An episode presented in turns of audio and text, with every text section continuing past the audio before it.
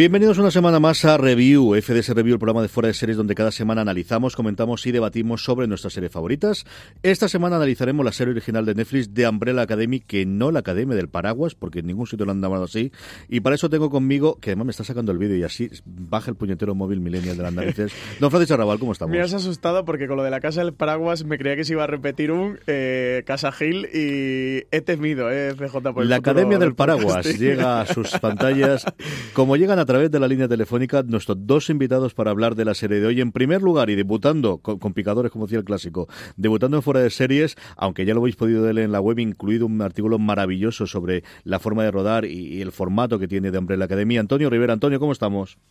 Hola, ¿qué tal? Yo muy bien, ¿cómo estáis vosotros? Con muchas ganas de, tener conte ya en, la voz, porque al final leerte sí, leche, pero yo quería que debutases en los micrófonos, que es más mi parte. sí, sí, sí, sí, con ganas de, de probar micrófono y sobre todo de, comentar esta serie que me ha tenido loco, la verdad. Y por otro lado, un viejo conocido de nuestra querida audiencia al que tenía muchas ganas también de compartir. Hacía tiempo que no grabamos ninguno. Miguel Pastor, ¿cómo estamos? Hola, ¿qué tal? ¿Qué hay? Nada, últimamente me traicionas, te vas a grabar con Francis, ya, cosas ya solo quiere grabar conmigo. Ya solo quiere grabar claro, porque es más sencillo. es más sencillo. al final va lo comodón y pasa lo que pasa. conmigo, como no tiene que hablar mucho. ya, no, no, no. Con, eh, con Francis hace lo que los jugadores de que, se quieren esconder en el medio campo. Si no quieres hablar, no hablas. Le dejas, le das rollo y, Está bien porque 30 segundos habéis tardado los dos a hablar del Madrid. Está bien la cosa, sí, señor. Bueno, es que ya, podemos volver a hablar. Es que esta semana eh, llevamos seis meses sin poder hablar del Madrid. Esta semana con lo de Zidane, pues mira, poquito a poco al menos ya podemos comentarlo. Bueno, vamos a reconducir esto. Antonio, échame una mano que si os dejo estos dos solo va a ser imposible. vamos a hacer como siempre hacemos en review, hablando 10-15 minutitos primero de la serie sin spoilers. Para aquellos que todavía no os habéis acercado a ver de Umbrella Academy en Netflix, ¿qué os podéis encontrar? Ampliar un poquito la información que podéis ver simplemente en la sinopsis y sobre todo que nosotros comentemos cuál fue, eh, como suele ser habitual, nuestro primer descubrimiento de la serie y una valoración global, como digo, sin spoilers. Luego ponemos ya la sintonía y ya vamos a hablar pues de la vida de esta gente tan maja tan agradable y esta familia tan tan normal y tan absolutamente lógica y sin problemas. Francis, eh, dos cositas rápidas antes de que vayamos con las opiniones personales la inicio. Vamos a hacer una ficha porque al final siempre se nos olvida y empezamos a hablar 10 minutos y la gente que empieza a decir el review ni no sabe lo que hay.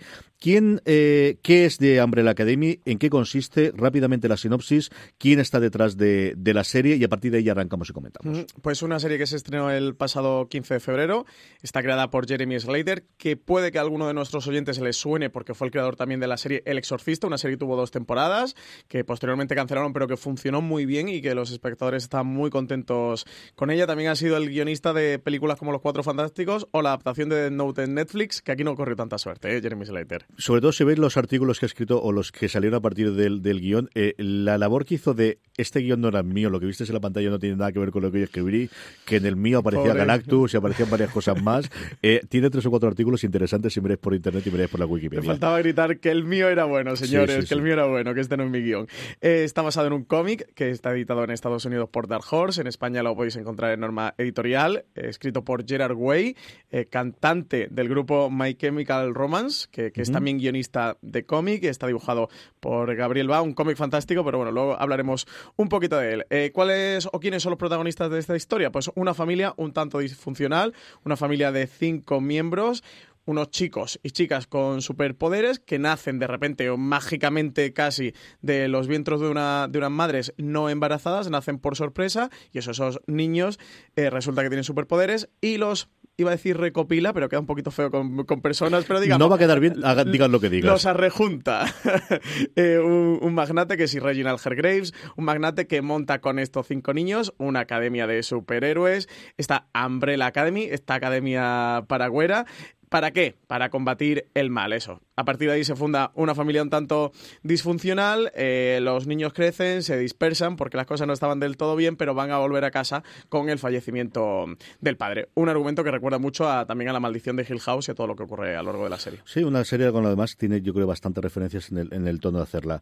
Antonio, empezamos por ti. ¿Cuál es la primera referencia que recuerdas de, de ver de Umbrella Academy la primera vez que recordaste? Porque tú sí que has leído el primer cómic. Sí, pero yo el, el cómic lo he leído a, posteriori. Yo me enteré de, de la existencia de, de, esta serie, pues con el con el hub de, de Netflix, de esto que te, que te va anunciando las series que acaban de sacar. Y ya una vez que la tenía un poco localizada, entonces me di cuenta de que estamos basada en, el, en un cómic de Gerald Way que él sí lo conocía, pero no tenía ni idea ni de los cómics que había escrito, ni nada. Y la verdad es que me, me ha encantado. Don Miguel Pastor, ¿cuándo recuerdas tú la primera vez que oíste hablar de la serie? De la serie, yo el cómic también lo había leído, el primer tomo, y sí que lo había leído antes de la serie. De la serie oí hablar, vamos, leí eh, fuera de serie la primera vez, y la primera, lo primero que se me vino a la cabeza que era bastante complicado adaptar ese cómic tal y como estaba escrito. Raval, ¿tú recuerdas cuando nos llegó a nosotros la nota de prensa y empezaron a conocer y empezamos a contar alguna cosita sobre la serie? Sí, porque además eh, no fue hace muchísimo tiempo, ¿eh? Fue hace unos cuantos meses, pero tampoco mucho tiempo. Yo el cómic me sonaba porque tenía un premio Eisner y bueno, de esto de, haber repasado alguna vez el premio Eisner fue hace muchos años el Eisner. Creo que es 2006, que de hecho tengo aquí el cómic, 2008 fue el premio Eisner. Eh, y me sonaba este cómic y sí que nunca me había acercado a él y cuando entró el, el proyecto, pues dije, oye, pues voy a aprovechar y me compré el cómic y aproveché lo leído, que siempre es esta una buena excusa de que estrenen una serie para leer un libro, un cómic que uno siempre ha tenido ganas de leer y por ahí empezó, por nota de prensa, ¿eh? fue la primera vez que me enteré de este proyecto. El proyecto llevaba dando vueltas por Hollywood, en el purgatorio, en el infierno que hablan de Hollywood desde el 2010-2011 y es hija de su tiempo, ¿no? Al final, eh, cuando se empezó, cuando compró los derechos originalmente Universal para adaptar iba a adaptarlo para una película. Ya funcionaban bien las películas de Marvel. Yo creo que intentaban tener, bueno, pues a lo mejor esta es una posibilidad de tener, además sabiendo que había eh, más material sobre el que basarse para los siguientes eh, eh, episodios, o mejor dicho, películas, podrían tener continuación. aguantó durante cuatro o cinco años hasta que al final, pues eso, la realidad de nuestros tiempos y la posibilidad de que Netflix entrase dentro de la producción y comprase la serie hizo que oficialmente se diera la luz verde en julio del 2017. Han tardado un porrón en grabar, porque ha tardado casi seis meses. Grabaron desde enero hasta julio del 2018, que para una serie suele ser bastante, además con la cantidad de postproducción que tiene hasta después, porque luego de efectos especiales eh, contaremos que la cosa va bastante, bastante cargadito. Y yo mm, recuerdo haber leído algo sobre ella, llamarme la atención y sobre todo esta sí que tuvimos los screeners, de esta pudimos ver nosotros cinco episodios antes de que se estrenase en Netflix y ver el primer episodio y alucinar. O sea, yo recuerdo, también era más o menos el momento en el que trajo Titans, eh, Netflix como tal, después de haber venido de The Universe, y decir, eh, habrá mejores, habrá peores, a uno le gustará más el tono otro, pero sí que hay un salto cualitativo en cuanto al nivel de producción que en estas series estamos viendo constantemente, Francis. Sí, sí, sí, no, aquí la producción es muy potente. Eh, como estamos en la parte sin spoiler y por no destripar a nadie nada, el arranque sobre todo del segundo episodio y el final del segundo episodio son espectaculares. De hecho, son algunas de las escenas más potentes que encontramos en la serie. Ya hasta el quizás noveno episodio, algún episodio que intermedio, pero sobre todo esas sí que son escenas muy, muy llamativas. Y aquí no tenemos cuánto ha costado la producción, porque Netflix, si son parcos para dar datos de audiencia de producción también lo son. No, no le gusta que no tenemos mucho de cuánto le han costado las cosas, pero esta tiene pinta de haberse gastado mucho más. Miguel Pastor, eh, uno de los grandes males que han tenido las series de superhéroes de Netflix y sobre todo las de Marvel ha sido ese valle que pasa eh, o esa travesía del desierto de los episodios intermedios. Aquí, en vez de tener los 13 tradicionales, tenemos 10.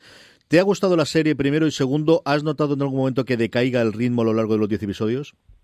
Sí, en, en global sí me ha gustado, pero hasta el final, hasta que se cierran todos los arcos, a mí toda la parte de medio, todo eso que dices tú, ese valle, se me hizo largo. Los episodios de una hora se hacen un poco cuesta arriba y entiendo por qué es y si quieres lo desarrollamos luego en la parte de con spoilers. Antonio, ¿tú cómo, los, cómo has visto los 10 episodios? ¿Se te han quedado cortos? ¿Te han parecido largos? ¿Te han parecido largo duración? Y luego, ¿qué te ha parecido en general la serie sin spoilers? Pues a mí me pareció bastante correcto y mira que yo de primera siempre me he echado un poco para atrás los, episodios de una hora y yo creo que, que, mantiene el tipo bastante bien. De hecho, de, de, la, de las series yo creo que a mí más me gustan, que son esas que por un lado saben plantearte un, un tema concreto, interesante, están hablando de algo y aún así no, no dejan que el, que el ritmo lo mantienen todo rapidito, que vaya, que vaya sucediendo todo ligeramente y muy bien. Yo la verdad es que no, he echado en falta ni me ha sobrado nada. ¿eh? Creo que eh, tiene su justa medida. Eh, mm, denota que 10 episodios es el punto bueno para este tipo de historias. No ha pasado con los Marflix con estos 13 episodios como, y ya no solo Luke Cage y Iron Fist, que eran series mm, bastante más flojitas que Daredevil o que Jessica Jones, que incluso Daredevil y Jessica Jones lo adolecían. Es verdad eso, que los episodios se van a 60 minutos. ¿eh? Aquí raspan los 50 y tantos 60 pero a mí me ha convencido el formato y me ha dejado con ganas de más. ¿eh? Yo, de todas formas, he disfrutado mucho la serie, pero me parece que el formato es el correcto. Yo estoy muy contento con el resultado. Yo estoy en parte en el campo de, Miguel, ¿no? Y por final por la experiencia, porque me ha costado ponerme con algunos y ha habido momentos en los cuales me ha aburrido. Dicho eso, creo que ha tenido mejores recursos para mantener eh, el, bueno, el funcionamiento y para mantener las historias a lo largo de los, de los episodios intermedios de lo que le han tenido las series de Marvel en Netflix. Creo que introducen eh, cambios temporales, también te lo permite mucho el tipo de serie que va a ser, el ponerte del punto de vista de los distintos personajes, que es algo que Antonio analiza mucho ese artículo y comentemos después, en el que yo creo que si no bebe, sí que tiene una escuela y unos. Ahora no recuerdo en, fechas de grabación eh, y de cuándo se, grabó y se emitió después de La Maldición de Hill House, pero sí me recuerda mucho a eso, al utilizar que tienes de, al final siete, ocho personajes principales para contar, si no toda la historia de todo el episodio, si tener 20, 25 minutos en el que te centras en alguno de ellos, ¿no? Yo creo que eso le ha servido también bastante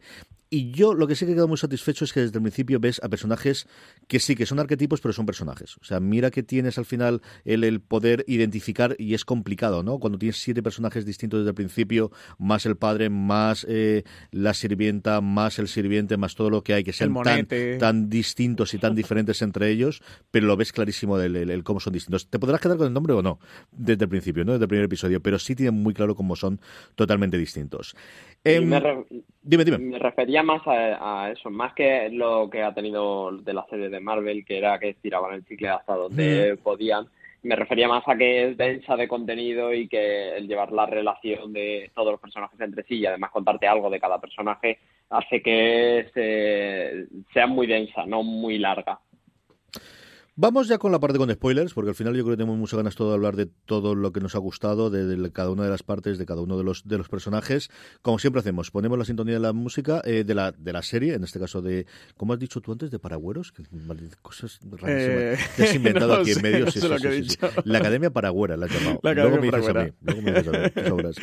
Y a la vuelta estamos ya hablando con spoilers de la primera temporada de The Umbrella Academy.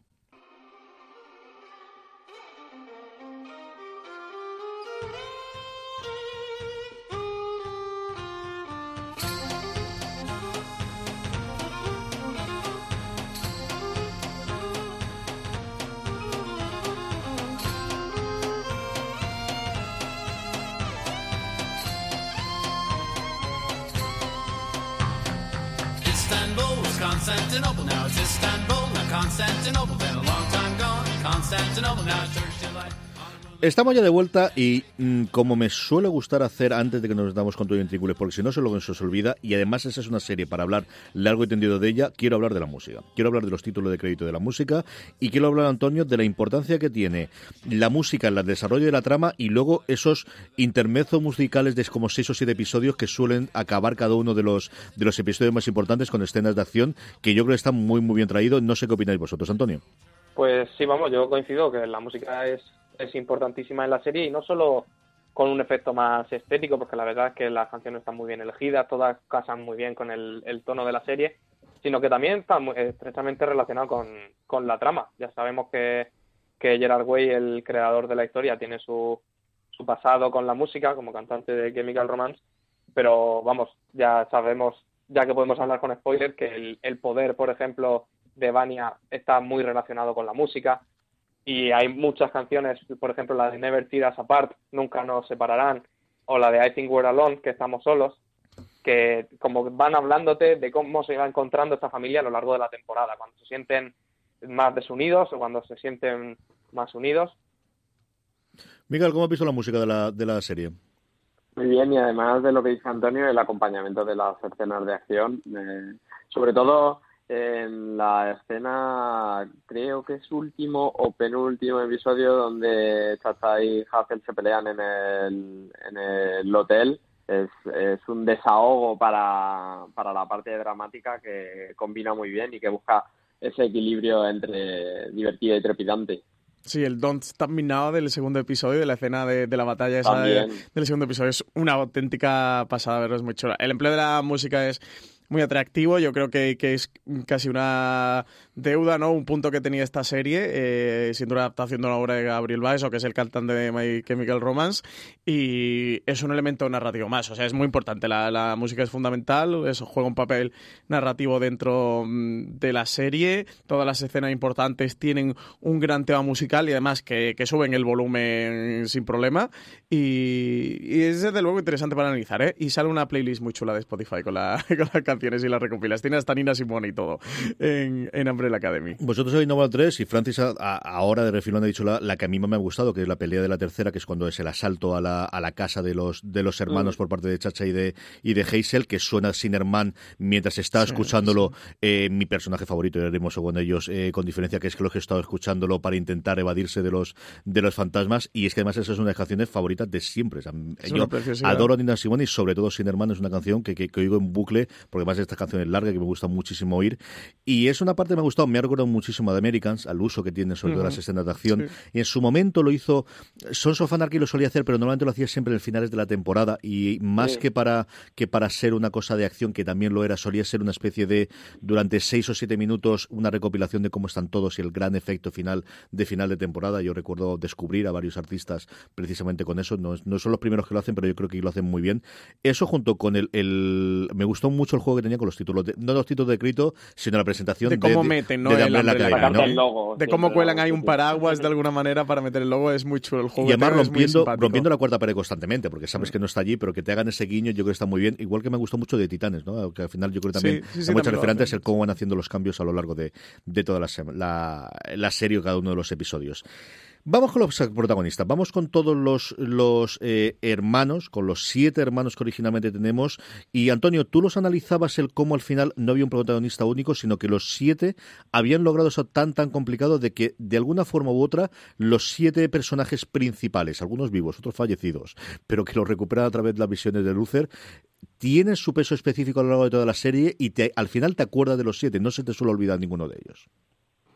Sí, yo creo que como, bueno, como ya he comentado en el, en el artículo que está en la web de Fuera de Series, el protagonista aquí realmente es la, es la familia. O sea, podría llamarse la serie de Umbrella Family realmente y sería bastante más exacto que de Umbrella Academy, porque la serie nos suelta en el momento en el que todo esto de la academia ya se ha acabado y todos los hermanos ya son mayores, están completamente desencantados con la infancia que han tenido. Y como que la serie reparte con mucho acierto el peso de la, de la narración en todos los personajes. En cada episodio tenemos un ratito para dedicar a cada uno de los personajes. Tenemos esos, esos pequeños pedazos en los que se utiliza la música de la que hablábamos para repasar en qué punto de la narración hemos dejado a cada personaje, cómo se encuentra. Y yo creo que eso ayuda mucho a eso, a hablar del concepto de la familia, que para mí es lo central de la serie. Miguel, ¿cuál es el que más te gusta de los siete? No me mientas. Es que eh, debería elegir uno que no fuera el que tú vas a elegir, pero no, no, tú di que tengas, esto no hay ningún tipo de problema, di que quieras. Para mí, para mí Klaus es la bomba, es, la bomba y además su arco es muy chulo por lo que tú decías antes, esos saltos atrás en el tiempo que también eh, nos hacen ver su relación con una persona que entra a la trama cuando ya está empezada y que acaba bastante antes de acabar todo y, viene por eso que decía Antonio, porque esto es una serie que va sobre, igual que el cómic, va sobre la familia y más que sobre la familia, sobre lo que la infancia influye luego en la edad adulta y sobre todo cuando tienes unos padres como esos. Yo me quedaría con número 5. Mi favorito es el número 5. Klaus es el segundo, pero mi favorito es el número 5. Además, en el cómic también es el que tiene así como una trama, para mi gusto, más, más chula y a mí me gusta mucho. Además, su escena, la, de, la del arranque del segundo episodio, es. O sea, me, me parece una espectacular. Y luego es también quien provoca estos dos episodios que vemos, el del día que no ocurrió y el día que sí ocurrió, que me han parecido dos episodios muy chulos, muy bien construido ese arco a lo largo de, de dos episodios de manera conjunta, pero que funciona casi de forma independiente dentro de, toda la serie, pero que tiene sintonía eh, con, el resto de los ocho episodios, con la serie al completo. Y, luego me parece un, trabajo muy difícil eh, actoral para Aidan Gallagher, porque yo me lo creo, y desde el guion, o sea, me creo que es, es, un señor mayor en un cuerpo de niño. O sea, es que, es que sí que lo es. Es que sí que lo es. Y de verdad, qué papelón que hace Aidan Gallagher de aquí reivindicar su, su trabajo actoral, porque ya ha tenido que ser muy difícil para él. O sea, yo no me creo que no sea un señor de 40 años. No me lo creo, no me lo creo. O sea, estoy seguro de que este niño eh, ha vivido en el futuro, ha vivido durante 40 años y ha vuelto a un cuerpo de un niño como antítesis de Klaus, ¿eh? que es un niño de 8 años en un cuerpo, en un cuerpo de, chaval de 40. Sí, sí, sí, sí. Y entonces este jugueteo me parece muy interesante. El resto de personajes está bien. Una de las cosas que creo que hace Umbrella Academy o que, o que saben hacer desde el guion es trabajarte a todos los personajes. Hasta cierto punto llegan a ser arquetípicos, pero ningún en ninguno de ellos tanto como el cómic, o sea, está muy, muy rebajado el tono del cómic para los personajes y sí que los conocen muy bien desde, el primer momento. Pero vaya, yo sin duda eso. A mí número 5 me, encanta, me fascina. Junto a Chacha y Heisel, ¿eh? que también me parece mucho, que luego mm. comentaremos. Antonio, ¿cuáles son tus favoritos? Pues yo diría que el mío es número 5. Me voy a copiar de, de Francis. Pero la verdad es que desde el primer momento en el que aparece la, la forma en la que el actor integra esa faceta borde, porque no solo es un hombre mayor, es un hombre mayor muy borde dentro de, un cuerpo de un niño de 13 años. A mí me, me conquistó desde el primer momento. Yo, como decía Miguel, eh, me quedo con, con Klaus. Eh, el personaje es un personaje que me hubiese gustado segurísimo, pero es que además cuando vi dije, leche, no puede ser que sea él. No sea Sí, sí, es Robert Sihan. Yo Robert Sihan lo adoré por encima de todas las cosas en Misfits. Yo hay dos actores británicos que pagaría cualquier cosa por verlos juntos, que son a él y a Ben Whishaw. Me da lo mismo que hagan de hermanos, de enemigos, de amantes, de lo que sea, pero estoy loco por ver que hagan ellos dos juntos algo, porque me han fascinado todo lo que han hecho hasta ahora en, en, narración. Además, creo que son dos personas que igual acaban a tiros en una rueda, porque creo que tiene que ser complicadito los dos de trabajar por, efecto. Pero que me encantaría ver los conjuntos. Y sí, yo creo que al final también tiene el personaje con más miga y con más, eh, con más chicha para, para hablarlo. Eh, me encanta toda la parte que hay. Sobre todo, yo creo que plantea mucho de, cara a una segunda temporada, que luego hablaremos al final del programa, de, por dónde puede ir los tibias. ¿no? De, al final. Eh, esa dualidad de todos somos los poderes que hay, pero al final acabas con todos contando poderes distintos de los que originalmente parecía que teníamos. Y en ese no hay mayor ejemplo que eh, la trama de Vania, yo creo que podemos hablar, yo creo que vamos a hablar de las dos grandes tramas que tiene la temporada, por un lado toda la parte de Vania y del violín blanco, y por otro lado toda la trama de un número 5 con la comisión, ¿no? o la agencia esta de investigadores temporal que existe. Empecemos por Vania. Antonio, ¿cuándo estabas, cuándo viste tú que Vania seguro que tiene poderes? Pues fíjate que a mí me pilló bastante desprevenido. Que yo en el en ese primer planteamiento que te hace la serie, cuando ella está tocando el violín, si no me equivoco, que como te va repasando a, al resto de hermanos y dónde está cada uno, pues a mí me parecía también una bastante buena idea el hecho de tener una de las hermanas sin poderes que como te acompaña en esa mirada desde el mundo de, de la gente normal a esta familia así extravagante, pero vamos, cuando se cuando se reveló que, que tenía los poderes y que encima es la más, la más poderosa de todas, a mí me, me, chocó bastante, pero yo lo vi bastante orgánico, mm. muy bien integrado. Miguel, ¿cómo viste tú toda la trama de Vania y el que se descubriese que tenía poderes? ¿Te engañaron? ¿Le quedaste también sorprendido? No, yo trampas, porque yo lo sabía porque había leído el cómic. Pero aparte, eh, en la, creo que el momento donde la gente se empieza a dar cuenta es cuando eh, esa chica que ha nacido de un embarazo que no ha existido eh, está empezando a tomar una medicación. Yo creo que es el momento donde más flojea esa resistencia, no porque flojee, sino porque quieren empezar a darte pistas de que esa chica va a ser el centro de, la historia, o por lo menos el catalizador de toda la historia de los demás. Sí, la parte yo me pasaba como Miguel, que, que ya lo conocía, de hecho, cuando nos enseñaron los screeners, que yo los vi un mes antes de que estrenara la serie, eh, hasta el quinto episodio que era lo que nos enseñaron, no tratan, no, te introducen esta, esta trama de cómo van a ir convirtiendo a Vania con, con, este otro personaje que aparece. De hecho, creo que es en el sexto episodio justo donde aparece ya el personaje y la va, y la va captando.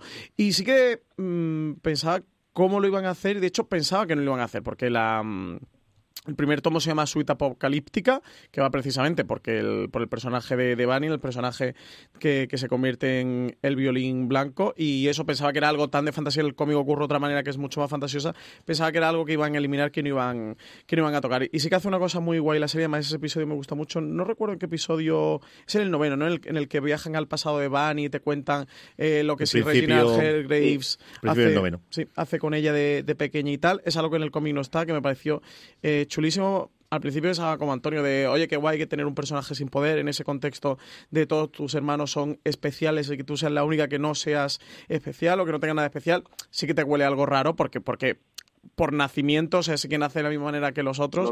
y se supone, claro, lógico era que sí que tuviera algún eh, superpoder y que desembocara algo. Pero bueno, si no lo piensas demasiado, no te lo planteas, es algo chulo ¿eh? y algo, algo interesante de explorar y de hecho juguetea y coquetea mucho con eso durante el arranque de la serie de los primeros episodios. Lo que hacen en el noveno, de la historia que te cuentan de él de, y de lo que hace Sir Reginald Rivers con ella de pequeña, eh, me pareció magistral porque entiendes ese camino, ¿no? Ese, ese, viaje que hace, el, que hace el personaje y al final es el, mm, podría ser el manual de cómo convertir a una persona en un monstruo, de cómo convertir a un ser inocente y que no tiene culpa de nada, eh, convertirlo en un auténtico, en un auténtico villano, que es el, al final lo que, en lo que convierten a Vania.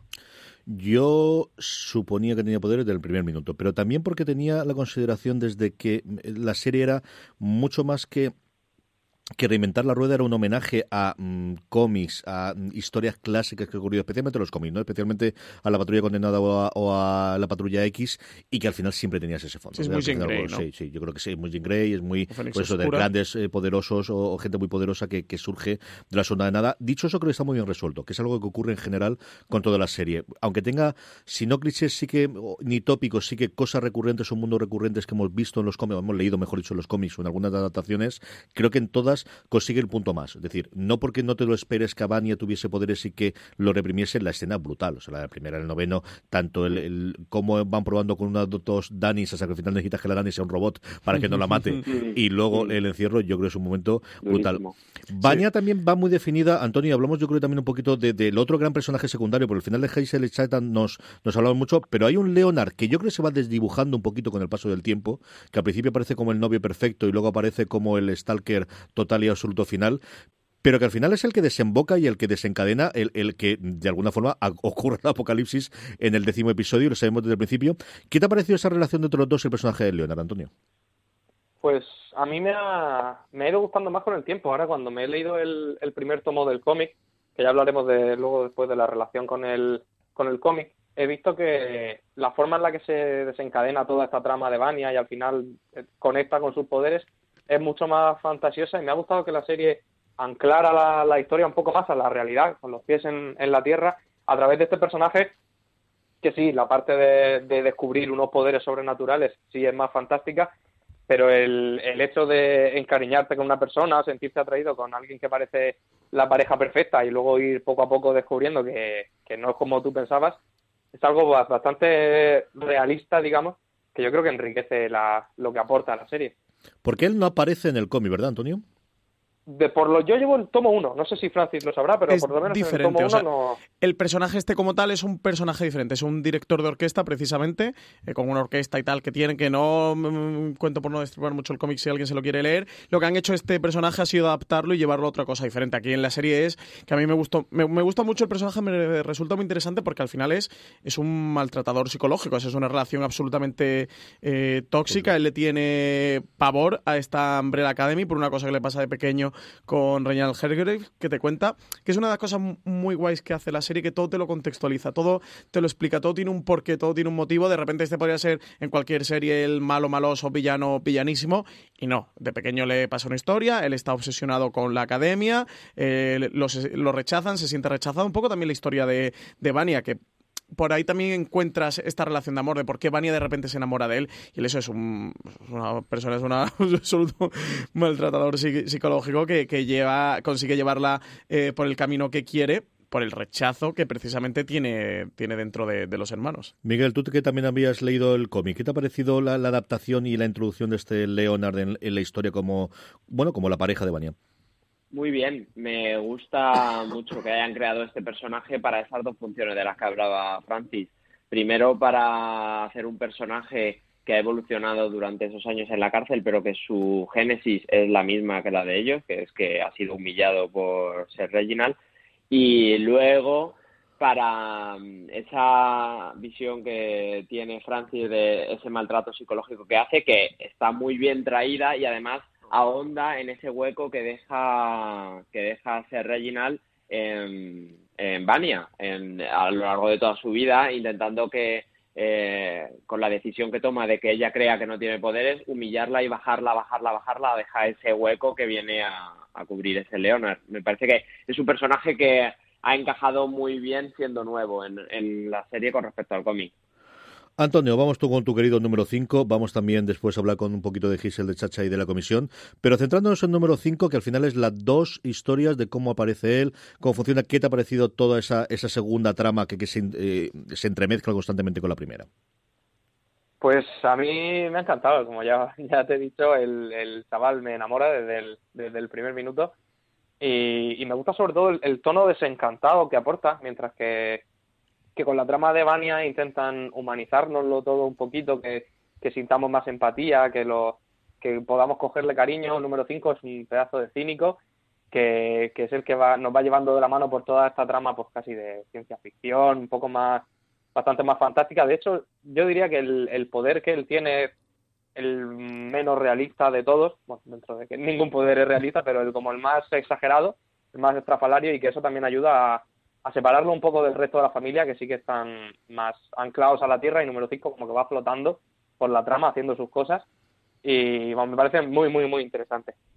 Miguel, Aparte de que eh, les separa pues esos 40 años que ha vivido más que ellos en, en un apocalipsis, eh, con ese, ese, esa metáfora y, y, eso que hace del Robinson en un mundo apocalíptico que se tiene que hacer amiga, amigo de, en vez de un balón, un maniquí hmm. y todo ese sufrimiento que bueno, más que amigos, ¿eh? con el maniquí son más que amigos. sí, intiman y hacen esa relación muy guay. Y, em, y, es todo lo que les separa de la familia y también nos dice el cómo el chaval se quedó anclado porque es que no tiene nombre. Que es, que es duro, ¿eh? Que viven todos sin nombre hasta que se los pone la madre, que es un robot. Sí, sí, sí. Es muy guay la trama de, número 5, de, de, todo lo que cuentan.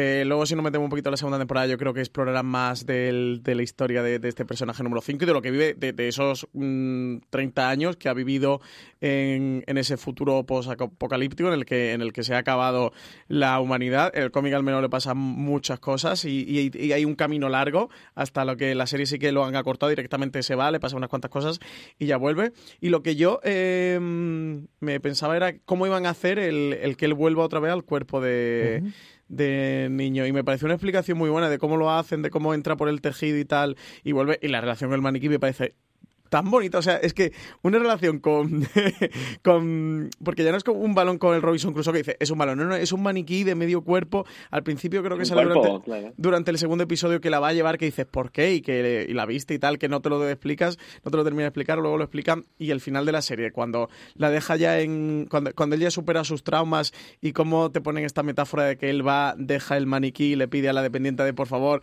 ponle otra ropa, no, vístela bien o algo así, me pareció tan bonito, o sea, puede ser un puede parecer un poco loco, pero pero llegas a entenderlo, me parece muy humano todo lo que cuenta, me pareció muy, muy bonito, muy simpática esa Necesitas agarrarte a algo para, poder eh, mantener porque no te lo ha dado la comisión, ¿no? Y al final ahí tenemos al, otro gran grupo, ¿no? De personajes que tenemos, siempre hablamos de Giselle Chacha, que desde luego son lo más importante, también tenemos al handler, que no sé exactamente cómo lo llaman en, en español, a la, bueno, la guardesa o de alguna forma la representante que tenemos de esa comisión, de la que yo sí quiero hablar un poquito después.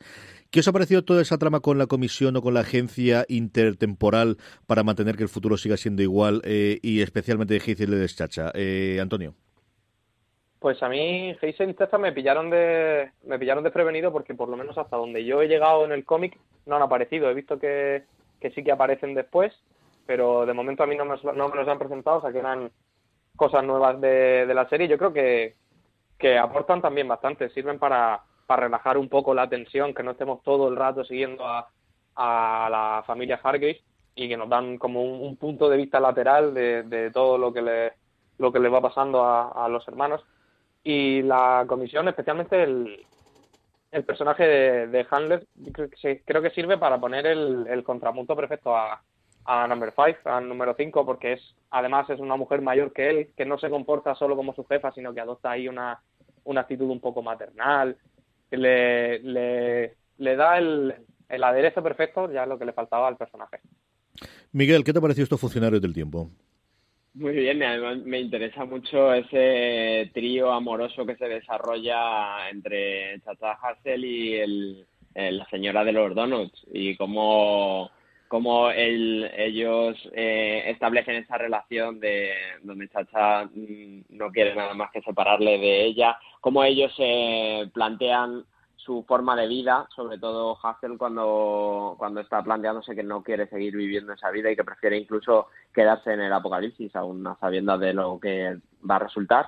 Y me parece muy curioso, no sé si me estoy adelantando, que al final, eh, cuando teletransportan, teletransportan a los otros únicos dos personajes que yo creo que merecían eh, salvarse, que son también Hassel y la señora de los donuts. Sí, eh, Hazel y Chacha son dos personajes que en el primer tomo en Suite Apocalíptica no aparecen, luego en Dallas sí que aparecen cuando eh, Gabriel Bay y Gerard Way los introducen en la historia. Aquí lo han metido directamente en la, en la primera mm, temporada. A mí me parece un acierto que lo hayan introducido. Me parece dos personajes súper icónicos con esas máscaras, con esas caretas, que algo que ya está en el cómic que me parecía como muy difícil de trasladar a la serie y me parece que lo han hecho genial. Tal cual. Sí, es que es súper difícil y me parecen personajes muy, divertidos, que sí que tienen ese punto un tanto histriónico, pero que a la serie le aporta color, pero no te saca. Eh, como espectador, que, eso que es como un equilibrio tan difícil de conseguir, está tan bien conseguido.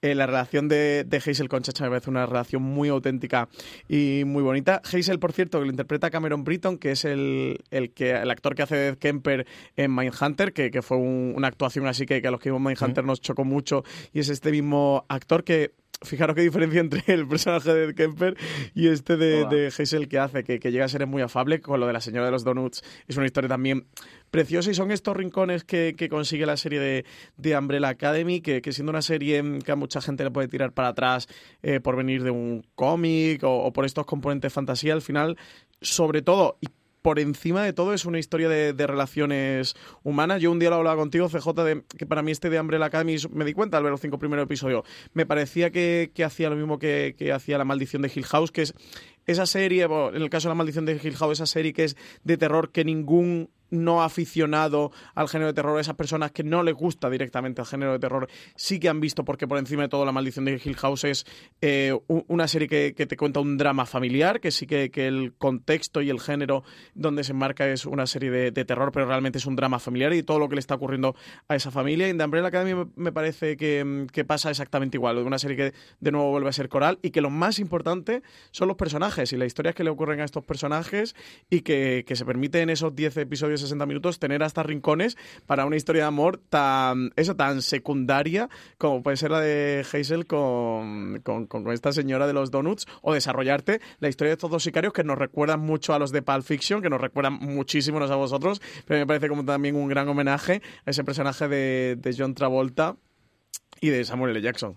Vosotros habéis hablado de los actores, dejadme a mí que rompa una lanza por las actrices. En primer lugar, eh, Chacha está interpretado por Melly J. Blige, que tuvo una carrera prodigiosa, plagada de premios como cantante, era lo que originalmente era, pero que últimamente se ha acercado muchísimo a la interpretación y yo creo que sale bastante, bastante bien en, en un momento que podría ser complicado. Y luego, si antes os hablaba de cómo adoraba la interpretación de Robert Sheehan, qué decir de Kate Walsh, a la que yo de verdad adoro absoluta y totalmente genial. en todas está las divertido. cosas ¿Y cómo puedes hacer un personaje tan absolutamente estrafalario, pero que queda tan bien en pantalla, con una película absolutamente imposible blanca? Yo creo que desde que Daenerys se puso el pelo blanco largo, no veía una película tan complicada como tiene aquí. Con esos zapatos rojos de tacón, pues eso, las cosas que le sientan bien a las actrices, como Kate Walsh. No tiene otra de las grandes sorpresas y me la alegré cuando lo vi. De chica, ¿cuánto tiempo se invierte en nada? De verdad. Desde que hizo el pobre Bad Judge aquel ya que le metieron en el embolado aquel, me alegré mucho de verla también y creo que hace un papel eh, de un personaje complicado y divertido, de una parte en la que pueden explorar mucho mucho las siguientes temporadas también, que es todo el tema de la comisión. Yo creo que hay un episodio eh, en el que te cuentan muchas partes, en el que ves muchas cosas de aquí tenemos pensado cómo funciona toda esta parte del tiempo y te puede dar muchísimo, muchísimo juego. Quiero hablar de la segunda temporada, quiero hablar que del resto de los personajes, pero que no se me pierde, porque además estamos hablando ya un poquito de las adaptaciones. Vosotros tres que habéis visto, que habéis leído al menos el primero de los dos volúmenes, hay tres en Estados Unidos ya, dos publicados aquí en España por norma, se publicará, yo creo, en cuanto puedan imprimirlo el tercero, el... no creo que tarde mucho creo más. Creo que está previsto en Estados Unidos, porque estaban sacando la grapa mensual, creo que está previsto para septiembre-octubre, pues a ver si para España llega a finales de año o principios del que viene. Sí, vamos, como mínimo para... Se llama Hotel Oblivion, se va a llamar el tercer tomo. Eh, ¿Cómo habéis visto la adaptación? Aquí cada uno que se lo juegue con la brigada del spoiler, ¿eh? Yo no pienso decir absolutamente nada de en cuántos follones os metimos nosotros con la gente palabras. que después tenga. Claro, fuera de serie no se responsabiliza. Antonio, ¿cómo has visto la adaptación y lo, las decisiones que han tenido de quitar cosas, de meter cosas y de ampliar cosas con respecto al primer volumen al menos del cómic? Pues como ya os decía, yo he leído el cómic después de ver la serie, de hecho que ni lo, ni lo conocía cuando me acerqué a la serie, Y leyendo el cómic, no sé a vosotros, que lo habéis hecho en, la dirección contraria a lo que os habrá parecido, pero a mí me daba, me daba la sensación de que la serie se toma su tiempo para explicar y plantear según qué cosas y qué personajes, y el cómic va a toda velocidad. En el cómic todo sucede súper rápido. Yo creo que me he orientado un poco más porque ya conocía a los personajes por, la parte de la serie, pero además el cómic tiene un, tono mucho más surrealista, hay un montón de, villanos loquísimos. Y Hay una Torre Eiffel que se vuelve villana. Sí, sí, sí, una, Torre Eiffel que. y más adelante la estatua de Abraham Lincoln también se vuelve un villano. O sea que ese es el nivel del cómic. Pues sí, a mí me recordaba como a, a la Liga de los Hombres Extraordinarios o algo así, un, cómic de una especie de supergrupo muy extraño con gente bastante perturbada y, y como ha comentado Gerard Way en alguna entrevista, yo creo que la serie ha tenido un acierto en, expandir el universo desde las pequeñas cosas. Han dado mucho más espacio a cada personaje para que fuera desarrollando sus traumas, sus dramas y yo creo que por ahí había un acierto en la adaptación. Miguel, ¿qué has echado de menos en la adaptación o qué te ha parecido brillante que cambiasen del cómic con respecto a la serie? Casi todo, estoy muy de acuerdo con Antonio. Me parece que como adaptación es perfecta porque ha, cogido lo necesario para que tú sepas que de dónde viene, pero está suficientemente lejos como para hacer tu propia historia, la historia que quería contar de esa familia y de esas relaciones con su padre y luego, para los que habíamos leído el cómic, pues tiene esos detalles, que es lo que decía ahora Francis, y yo lo aprovecho porque ya ha soltado él el spoiler, que es cuando la hija de Allison le pide que le cuente la historia de la Torre Eiffel. Ese es un guiño que hay en la serie que es precioso. Precioso porque es como arranca el cómic, es como arranca la suite apocalíptica y claro, cuando si no has visto el cómic, de repente te quedas como no sé de qué me estás hablando. Porque además Claro, pero era una parte imposible de adaptar. Sí, sí, y que, no te han contado nada en la serie, o sea, no te han hecho ningún guiño antes y nadie. De repente te pregunta eso, claro, yo había leído el cómic y fue como ostras, qué, qué, cracks.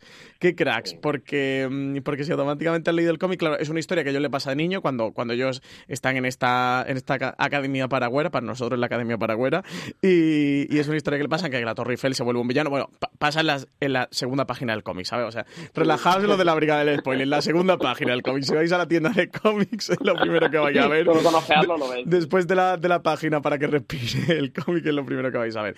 Eh, y eso, pues la Torre Eiffel se convierte en villano y tal. Y, y, le pasa a yo de niño, se lo hacen de y, cuando la hija se lo suelta fue como, joder, qué trabajo tan guay. Yo aquí sí que quería decir, CJ, que si hay alumnos de un máster, una carrera eh, de literatura que tengan que hacer una tesis, por favor, que hagan la tesis sobre el trabajo de adaptación de Umbrella Academy, del cómic, a la serie. De verdad, que lo hagan, que tengan el detalle de mencionarme de que yo les di la idea y que tengan también el detalle de llamarnos, de escribirnos y de mandarnos un ejemplar. Pero de verdad que hagan este trabajo. Es apasionante comparar las dos obras. Si hay alguien que le ha gustado la serie, de verdad, eh, hombre, si no le gustan absolutamente nada los cómics y le dan alergia, que no creo, pues que no se lo compren. Pero no han llegado aquí. si tienen la más mínima ni curiosidad, si, si la serie les ha gustado, de verdad que vayan. El, parece que Norma Editorial me ha pagado, que no lo ha hecho desgraciadamente, pero vale el primer tomo 22 euros y el segundo 24. Eh, los cómics son preciosos, tienen una edición muy buena. Que se acerquen y se vean el cómic y, van a comparar el, trabajo que, hay dentro de él. Y luego la serie es una auténtica chulada comparar las dos obras. Y sobre todo porque tiene una cosa muy importante y este es, otro tema y da un tema para el gran angular o para un gran angular, que es el tema de las adaptaciones literarias y con El Señor de los Anillos en su momento hubo sus polémicas y cuando venga la serie de Amazon y os cuento y la hubo con Juego de Tronos y con los fans eh, de los libros y creo que Ida Umbrella Academy encuentra el equilibrio perfecto en el que son dos obras complementarias, que, mm, en el que Jeremy Slater sabe cuál es el lenguaje del cómic y sabe cuál es el lenguaje de una serie de televisión y lleva a cabo una, una, labor de adaptación de verdad. Y de verdad que funcionan como obras complementarias que, puedes disfrutar el cómic aunque hayas visto la serie. Hay cositas pues que ya vas a conocer porque tramas que, que, sí que continúan. Igual que en el caso, por ejemplo, Miguel o, mío, como ya habíamos leído el cómic, pues hay cosas que intuyes en la serie por dónde van a ir o que sí que conoces, pero que, em, que ante situaciones diferentes incluso tiran por caminos diferentes. Y de verdad creo que el cómic de Umbrella Academy, por los caminos que tira, para el cómic es mejor y que la serie, por los caminos que tira, para la serie es mejor. Así que en este sentido sí que creo que, que tiene mucho valor eh, poder disfrutar de las dos cosas porque yo lo he hecho muchísimo. No tenemos todavía a día de hoy cuando estamos grabando la confirmación de la segunda temporada, pero vamos, que este es de los clásicos de si no es segunda temporada me como el sombrero. O sea, yo creo que no hay ninguna posibilidad, salvo mm, circunstancia extrañísima dentro de Netflix, de que esto no continúe. Y ese yo creo que es el planteamiento de inicio. Yo creo que también bien, ¿eh? será la luz verde esta cuando hay una decisión acerca de Marvel, cuando ya se ha comprado eh, los derechos para, para todo el mundo de Mark Millar. Antonio, ¿qué esperamos de la segunda temporada de, de Umbrella Academy? Pues yo tengo la teoría y más bien la esperanza, espero que se cumpla, de que, de que esta primera temporada haya sido como un poco de, de campo de pruebas y que en la segunda temporada ya se suelte la melena completamente. Que claro, no, no es lo mismo un cómic de Dark Horse encima que juega un poco al, al nicho que una serie en Netflix que yo imagino que ellos contaban con que no podían jugársela demasiado, que gran parte del público iba a aterrizar en la serie solo porque estaba en, el, en la página principal de Netflix, como fue mi caso, por ejemplo, y que se podría haber, haber espantado un poco por lo surrealista que es el, material original.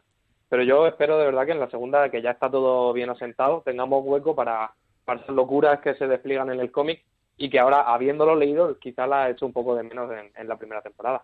Miguel. Creo que, y me gustaría pensar que al contrario que en los cómics, donde mm, cuando tienes un grupo de superhéroes, lo que son contando aventuras que están ligadas, eh, cogidas un poquito con pinzas a una línea temporal. Aquí, con la base que han creado, creo que van a desarrollar esta historia y a trabajar más en esta historia eh, con distintos villanos y con distintas eh, finales que necesitarán buscar cada uno de los personajes y, todos como familia pero desarrollando esa, ese trauma que les dejó el padre, desarrollando esas relaciones entre ellos, esas relaciones de hermanos y de amigos al final. Yo tengo ganas de ver más. Es que en el. Estoy un poco despistado por dónde pueden tirar por la segunda temporada, porque la primera ha mezclado bastante lo que ocurre en la segunda, no en cuanto a tramas concretas, sino a eso, por ejemplo, Hazel y Chacha que aparecen en el segundo tomo ya están metidos en el primero, todo el la trama, digamos que la trama del segundo cómic principal todo lo que ocurre con, con esta agencia, con esta comisión, con el personaje de, de Handler, con Hazel y, y Chacha, y lo han fusionado en estos dos estos dos comen en, en, la primera mm, temporada. Habrá que ver si para la segunda están pensando algo más por lo que cuenten en Hotel Oblivion, que la sinopsis está por ahí porque de hecho en Estados Unidos empezó en octubre octubre, creo que a publicarse. No sé por qué número irán, porque no sé si están publicando de manera regular los meses, o están teniendo retrasos, que esto en el mundo del cómic el pan de cada día. Y todavía creo que eran siete números, que es lo que ellos han hecho habitual, seis más un especial, un tipo one shot. Em, y para este tercer eh, tomo tenían pensado lo mismo. Yo tengo mucha ganas de ver más Umbrella Academy. Si le hacemos caso a estos Big Report de, de TV Time que ellos publican, la serie ha estado varias semanas en, en primera posición. Parece ser que ha funcionado bien, creo que se ha hablado de ella sin convertirse en un auténtico mega fenómeno global, pero creo que la serie sí que ha funcionado bien. Eh, los cómics se han estado agotando al menos en España, así que eso quiere decir que hay gente viendo la serie que le ha gustado y que rápidamente ha ido a comprarlos y no sé, yo he disfrutado muchísimo la serie, yo espero ver bastante más. Es de estas cosas que, que, disfrutan, ¿no? Que, te sientas en el sofá y que, que, estás muy cómodo, que estás muy a gusto viéndolo, que te lo pasas bien. Así que a ver qué deciden hacer con la, con la segunda temporada. Yo desde luego tengo ganas de mucho más. Yo voy a tirar por, la, por una parte distinta y es que creo que me gustaría que fuese más atrevidos con la parte estética. Hay dos o tres momentos en los que lo han llegado a hacer. Uno cuando parece que eh, ese momento en el que quizás Klaus ha muerto cuando está en la discoteca y tiene que juegan con el blanco y negro y con todas esas imágenes oníricas. Y sí, lo siento, me gustan mucho esas. Me gustan desde Los Sopranos. Esa parte me gustó, efectivamente. Es esa cosa tan clara que tiene Legión. Ahí ocurre con eso, ocurre al principio del noveno episodio, perdóname, del, del octavo episodio, con una especie de animación en el que te muestran durante una serie de minutos alguno de ellos de animación. Igual que creo que tiene momentos muy claros como es, por ejemplo, las escenas musicales acompañando las escenas de acción, las introducciones volviendo al pasado y mostrándolo que notas que es otro tipo de rodaje distinto, al menos a mí me parecía, pues no sé si sea un filtro distinto o una forma diferente, o no sé exactamente la parte del foco como estaría enclavado, pero sí que te da esa sensación, aparte que te la pongas siempre al principio de los episodios, de volvemos atrás y contamos un poquito de la historia previa de los personajes, que sí, que intente ser un poquito más legión, que a veces sale bien, a veces sale mal. No voy a decir yo que no, que no siempre acierta ninguno de, de los grandes, incluso Mr. Robot, ¿no? Pero ese, ese que quizás hemos visto en los últimos tres o cuatro años, especialmente con series, si no de, de, adaptaciones de cómics tocándolo, y yo creo que desde luego ahí es, los dos ejemplos que hemos puesto son equivalentes o, clarísimos, eh, estandartes de esa. El director también tiene peso y también la parte visual, porque no va a ser atractivo. Yo, la trama me parece correcta la que hay, creo que tampoco revoluciona absolutamente nada lo que hay, porque como digo, creo que es mucho más homenaje eh, a cosas que hemos visto previamente bien contadas que intentar hacer algo totalmente revolucionario y totalmente distinto de lo que hemos visto hasta ahora. Pero sí le pediré un poquito más ambición, como hacía Antonio, especialmente en la parte visual, en poder jugar y en poder hacer el que es más allá, que al final es una adaptación de un cómic no sé si también vengo muy influido de ver Spider-Man de la, película y decir, se puede hacer mucho más cuando adaptas un cómic, no te digo yo que no. Pero eh, el caso es que me ha gustado muchísimo, así que, eh, y lo que sí que sé es que estaremos desde luego aquí para contar de nuevo eh, la segunda temporada y muchas más que espero que haya. Don Antonio Rivera, ¿qué tal la primera experiencia en el audio? Cuéntame. Bien, bien, bien, muy contento, la verdad. Además que siempre está bien poder ir comentando todas estas cosas que he analizado, por ejemplo, en el artículo de fuera de series hay un poco logo solitario, comentarlo aquí con los compañeros y ver si, si, si coincide. Don Miguel Pastor, hasta el próximo programa de review. Bueno, el que te vea, que además que tenemos que grabar uno el lunes que viene, creo que me han dicho muy especial, ¿no? Sí, sí, sí. Vamos, no vamos a, decir ninguna Bueno, paradoja temporal, el lunes que viene no, CJ, el lunes pasado. El lunes pasado. El lunes pasado, CJ, estás como número 5, estás viajando en el tiempo. ya me está liando. En fin, esto es lo que ocurre con los... hoy es jueves, CJ. Hoy es jueves. Hoy es jueves, pero de la semana que viene. Así no para después. Don Francis Arrabal, paradoja del tiempo para arriba o para abajo, nos falta el maletín, es lo único pues, tenemos mochila pues, de maletín, pero algo haremos. Pues nos vendría bien, yo creo que sí, que no, podría hacer España. Eh, gracias a los tres, de verdad, por haber participado en este review de la primera temporada, creemos, de The Umbrella Academy. Todo apunta así, pero chico, al menos curarnos en salud por este lado. Volveremos, desde luego, si una segunda temporada y hablaremos de ellas. Como siempre os digo, gracias a todos vosotros por escuchar Fuera de Series. Mucho más contenido en audio. No sé si antes, después, este jueves o el jueves que viene o cuando ocurra eh, en nuestra cadena de podcast. Buscar Fuera de Series allí donde escuchéis podcast, sea Apple Podcast, sea iVox, sea Spotify o cualquier otro lugar. Spotify, por cierto, que Francis lo ha nombrado anteriormente, la propia Netflix hay una, una eh, playlist oficial de Netflix con todas las canciones importantes que suena en el de Umbrella Academy y vale la pena mucho que la, que la sigáis, que, la, descubráis y que la disfrutéis. Tenéis además eh, los artículos en fuera de series.com, está el que el artículo hemos comentado breve de Antonio y también la crítica que Francis hizo en su momento eh, con los cinco primeros episodios de, de The Umbrella Academy. Nada, hasta aquí hemos llegado, vamos a pasar a despedirnos. Antonio, Miguel, Francis, gracias y, de nuevo y hasta la próxima. Y a todos vosotros, gracias por estar hoy. Pasaros por fuera de series.com, darnos estrellitas y cosas de estas en los podcasts. Y si tenéis a bien, comentarios, todas las cositas. Seguidnos en redes sociales, que estamos con la campaña. Si no seguís en Instagram, fuera de series. Si no seguís en Twitter, fuera de series. Si no seguís en Facebook, fuera de series. Es así de sencillo. En LinkedIn no estamos, pero buscáis fuera de Nada, series. de LinkedIn. Pues y en Telegram sí, telegram.me barra fuera de series para unirnos a más de 900 personas que hablan diariamente sobre series de televisión. En Foursquare, en TripAdvisor, sí, sí. en, en todos llegar no sé de todas a, a dentro de nada. Gracias por estar ahí. En Google Plus también. Tened muchísimo cuidado fuera.